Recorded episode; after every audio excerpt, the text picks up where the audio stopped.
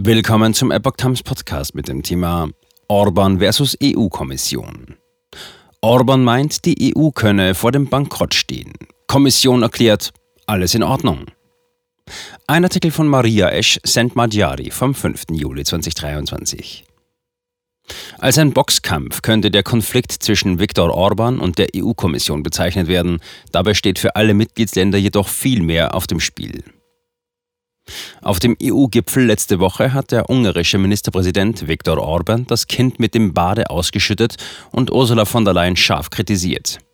Denn das Geld, das der EU-Kommission zur Verfügung stand und das für sieben Jahre geplant war, scheint Orban zufolge bereits nach zwei Jahren verbraucht zu sein.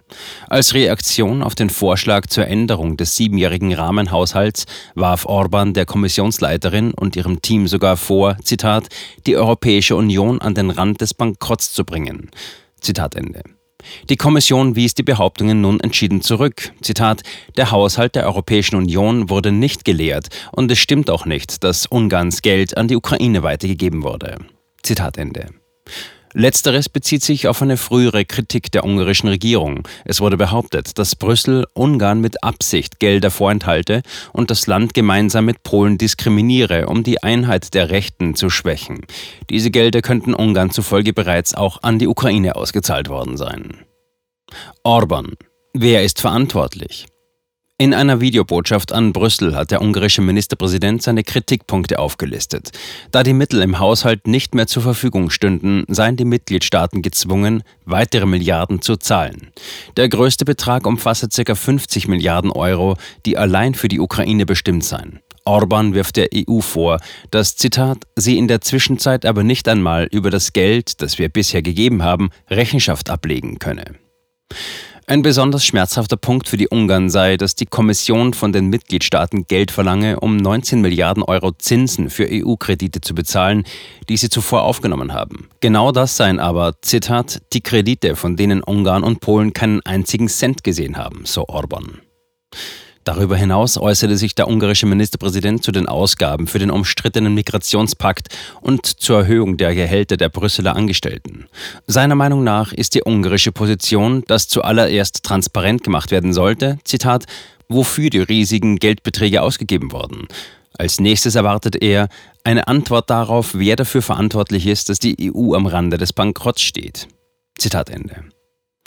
Von der Leyen. Orban hat mich nicht gefragt. Nach dem Gipfel bemerkte Kommissionsleiterin Ursula von der Leyen, dass der ungarische Ministerpräsident ihr die Frage, wo ist das Geld, persönlich nicht gestellt habe. Allerdings reagierte die Kommission ausführlich auf die Kritik des Premiers. Die von Orban genannten Zahlen seien übertrieben, es würden alle Posten im Haushalt abgedeckt. Was die Hilfe für die Ukraine angeht, so sei die Belastung der Mitgliedstaaten weit von dem entfernt, was Orban behaupte, berichtet Radio Free Europe. Unumstritten ist, dass Brüssel fast 19 Milliarden Euro mehr möchte für die Zinszahlungen. Ein anderer Vorwurf von Orban, dass die Gehälter der Brüsseler Angestellten erhöht wurden, sei auch korrekt. Jedoch sehe der Vorschlag insgesamt 1,9 Milliarden Euro für einen Zeitraum von vier Jahren vor. Davon würde nur ein kleiner Teil in Gehaltserhöhungen fließen. Der größte Teil davon sei für lokales Personal, Sicherheitspersonal, Reinigungskräfte, Cateringpersonal, das belgischem oder luxemburgischem Recht unterliegt. Diese Gehälter müssen nach einer komplizierten Gleichung der Inflation folgen, zitiert das Portal die Reaktion des Gremiums. In der Frage der Migration gebe es keinen Konsens über den neuen Pakt, der von der Mehrheit der EU-Mitglieder unterstützt wird. Daher seien auch Meinungsverschiedenheiten über die Finanzierung zu erwarten gewesen. Der wild gewordene Pusterkrieger. Derweil sehen politische Analysten die Situation zwischen Orban und der EU als zunehmend angespannt. Kurt Seinitz, außenpolitischer Analyst der österreichischen Kronenzeitung, nannte Viktor Orban in einem Artikel einen wild gewordenen Pusterkrieger. Seinitz meint, der ungarische Ministerpräsident habe sich auf dem EU-Gipfel letzte Woche selbst übertroffen und die Europäische Gemeinschaft werde ihm bald die rote Karte zeigen. Im Hintergrund sehen sowohl der Kritiker als auch die linke Presse in Orbans Worten einen Erpressungsversuch. Es heißt, dass der Regierungschef auf diese Weise Brüssel dazu bringen will, dem Land das Geld zu zahlen, das aufgrund des Rechtsstaatsverfahrens zurückgehalten wurde.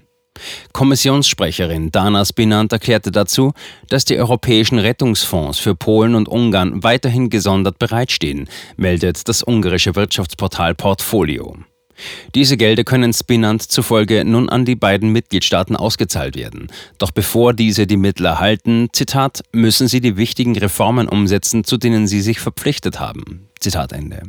Der Konflikt bestehe darin, dass die ungarische Regierung behaupte, diese seien bereits weitgehend erfüllt und dass Brüssel stetig neue Bedingungen stelle.